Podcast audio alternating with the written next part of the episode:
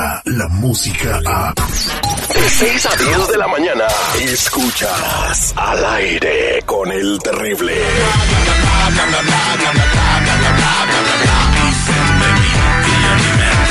Estamos de regreso al aire con el terrible. Al millón y pasadito. Vámonos eh, con el Lupita Yeye de Tamaulipas para el mundo. De la región Huasteca, señores, tiene todo, toda la información que te interesa en el mundo. Tamaulipeca. Bueno, es la gente de Tamaulipas, por ahí se, se considera la región Huasteca, hasta abajo, hasta Hidalgo. Pero bueno, eh, Lupita abajo. buenos días, hasta abajo. Hola, buenos días. Yo estoy muy bien, muchacho, disfrutando de este miércoles, mitad de semana. Me siento muy contenta por muchas cosas, pero en fin, ¿cómo están ustedes? ¿Ya desayunaron? Eh, no, todavía no es muy temprano. Además, este, eh, se encuentra enfermo, Mr. Premio. Llevan tres días el que traía el desayuno. Uy, sí, es cierto. Mr. Premio, ya, aliviánate para que les lleves desayuno, please. Mm, No sé, pero En fin. dicen las malas lenguas que lo han puesto en cuarentena. En cuarentena. Ay, pues qué tan grave le habrá dado la gripa. ¿Quién sabe por dónde le habrá dado la gripa? Ándale. Oye, Lupita, y ahí adelante con la información.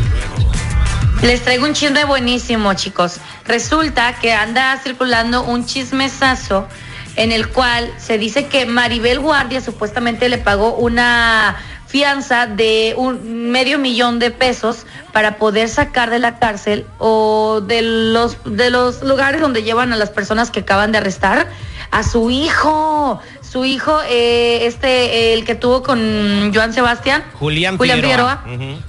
Exactamente, este, que lo habían agarrado haciendo algunas cosas indebidas en la calle, por eso se lo llevaron y con todo esto pues Maribel dijo, ay no, mijito, rápido, hay que sacarlo para que no se haga el chisme, pero pues aunque haya pagado la fianza de tanto dinero, pues ya el chisme se hizo, ya todo el mundo lo sabemos, lo que ella quería es que se quedara secreto este chisme, pero pues no, no, no salió.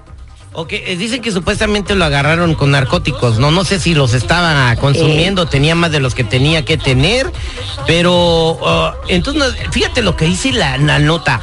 Maribel Guardia Ajá. soborna a las autoridades. No, güey, fue pagar una fianza. Qué bueno que lo aclara, Lupita, y aquí en este programa donde no somos chismosos, o sea, una cosa es pagar una fianza, No, otra cosa es pues, sobornar a las autoridades. Además, eh, Lupita. En dado caso, si lo que quería, hola. Buenos días, Lupita. Oye, además digo, es un ser humano el morro, ¿qué, güey? O sea, no va a ser el primero ni el último que cae porque anda haciendo pipí o tomando, drogándose en la calle o prostituyéndose como muchos que conozco.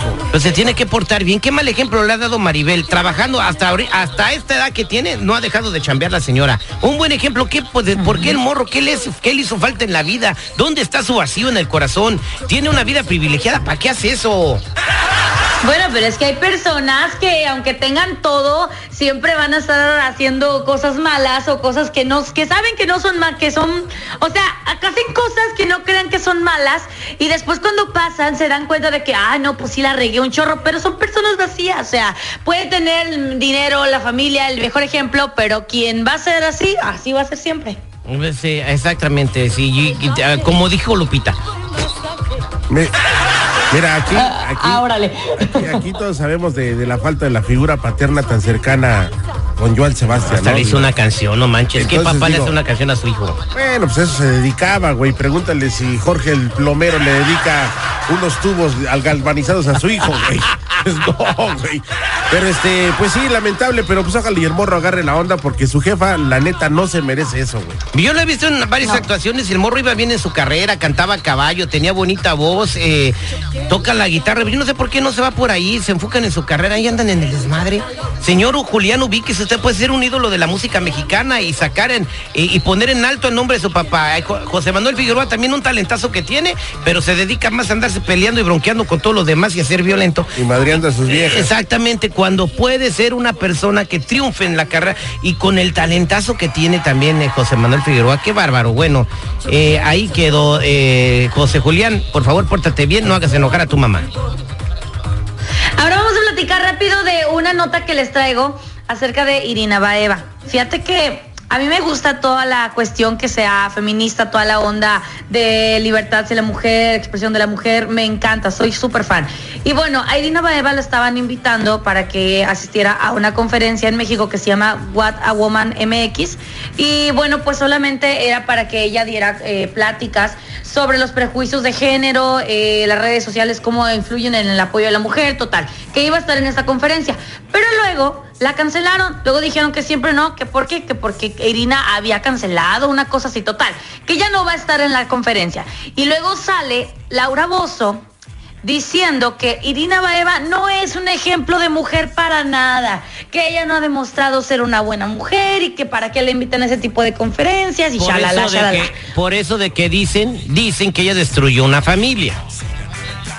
Pues bueno, este, a fin de cuentas yo siento que es- quizás no la destruyó, sí o no, pero siempre se van a ver mal a la mujer con la que sale el hombre después de terminar una relación o durante el término de una relación. Pero en fin, chicos, la cosa es que Irina ahora sale diciendo y expresándose, pues de que ella nunca le pidió su opinión a Laura Bozo y que pues literal en pocas palabras eso fue lo que le dijo. No tengo el, el gusto de conocerla, la hemos visto en un par de eventos, yo creo, de, de Televisa. Nunca jamás me ha dicho nada en persona, entonces pues yo creo que como te digo, tomar las críticas de quien vienen y finalmente nunca escuches la crítica de alguien a quien nunca le pedías un consejo. Entonces, pues, es todo lo que te puedo decir. Ay, ay, ay, bueno, pues ahí quedó lo que dijo Irina Baeva y todavía está en el ojo del huracán por esto que sucedió. Muchas gracias, Lupita Yeye. Sigue empoderando a la mujer, sigue echándole ganas y triunfarás, llegarás muy lejos, corazón. Te mandamos un besito. Yo también les mando muchos besos, abrazos, papapachos y los extraño mucho. Espero verlos pronto. Un abracito. Descarga la música a. Escuchas al aire con el terrible. De 6 a 10 de la mañana.